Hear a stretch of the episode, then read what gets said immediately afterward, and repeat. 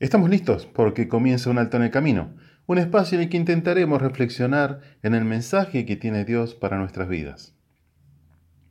Seguro que usted más de una vez ha escuchado cómo te gusta meter cizaña. Y para los citadinos, las personas de la ciudad que nada sabemos de campo, que no podemos notar la diferencia entre un malbón y un palo borracho, reconozco que tuve que investigar un poco al respecto, porque Jesús cita esta planta en varias oportunidades. Les refirió una parábola diciendo, el reino de los cielos semejante a un hombre que sembró buena semilla en su campo, pero mientras dormían los hombres, vino su enemigo y sembró cizaña entre el trigo y se fue. Mateo capítulo 13, versículo 24. En ese momento de indefensión, en ese momento en que nuestros sentidos dejan de estar alertas, ingresaron enemigos y sembraron cizaña, y según he leído es una maleza muy difícil de erradicar, semejante al trigo, pero de efecto tóxico. Es nocivo, es malo para la salud. Ese enemigo sabía muy bien lo que hacía. Contaminó todo un sembrado pretendiendo hacerlo inútil, a tal punto que los mismos jornaleros comenzaron a desconfiar de su patrón al que le dicen, ¿no sembraste buena semilla acá? ¿De dónde pues tienes cizaña? Y el dueño responde, un enemigo ha hecho esto.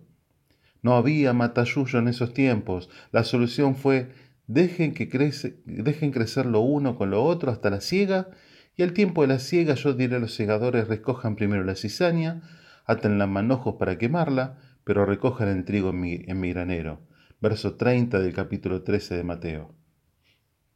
Qué distinto hubiera sido todo si hubieran permanecido despiertos, si hubieran estado alerta vigilando ese campo para que nadie venga y siembre cizaña. Cuánto trabajo se hubieran ahorrado, incluso el dueño se hubiera ahorrado que sus empleados desconfiaran de él, tan solo si hubieran estado despiertos, si hubieran permanecido alertas. ¿Sabe?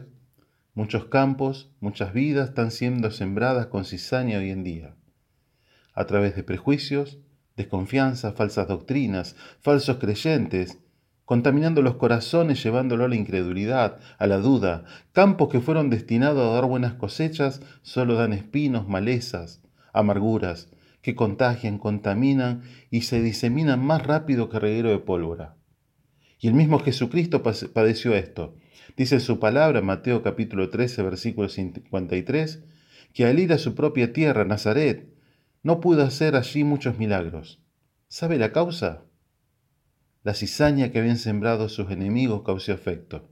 Se diseminó rápidamente, los prejuicios de la gente y la incredulidad hizo que Dios mismo no pudiera obrar en esa gente. Porque la llave para que el Creador obre es la fe, la fe en el Hijo de Dios. Y si no, fíjese qué le pasó a Adán. Él no creyó que desobedecer a Dios tuviera un efecto tan grave. Esa falta de fe lo llevó a perder todo. Y seguramente usted, como yo, necesita todos los días de la misericordia del Creador. Y el apóstol Pablo da la clave para acceder a ella. Porque su corazón puede que esté como el del pueblo de Nazaret, lleno de incredulidad, duda y hasta desconfianza. Y el Dios de paz no puede entrar allí. Pablo le recomienda a su iglesia en Filipos, por lo demás, hermanos, todo lo que es verdadero, todo lo honesto, todo lo justo, todo lo puro, todo lo amable, todo lo que des buen nombre. Si hay virtud alguna, si hay algo digno de alabanza, en esto piensen. Lo que aprendieron y recibieron y oyeron y vieron en mí, esto hagan, y el Dios de paz estará con ustedes. Filipenses capítulo 4, versículo 8 al 9. Soy el pastor Gustavo Quiles del Ministerio Misión Norte, quien te saluda hasta el próximo encuentro. Nuestras vías de contacto es o al 3415-958-957. Dios te bendice en esta jornada.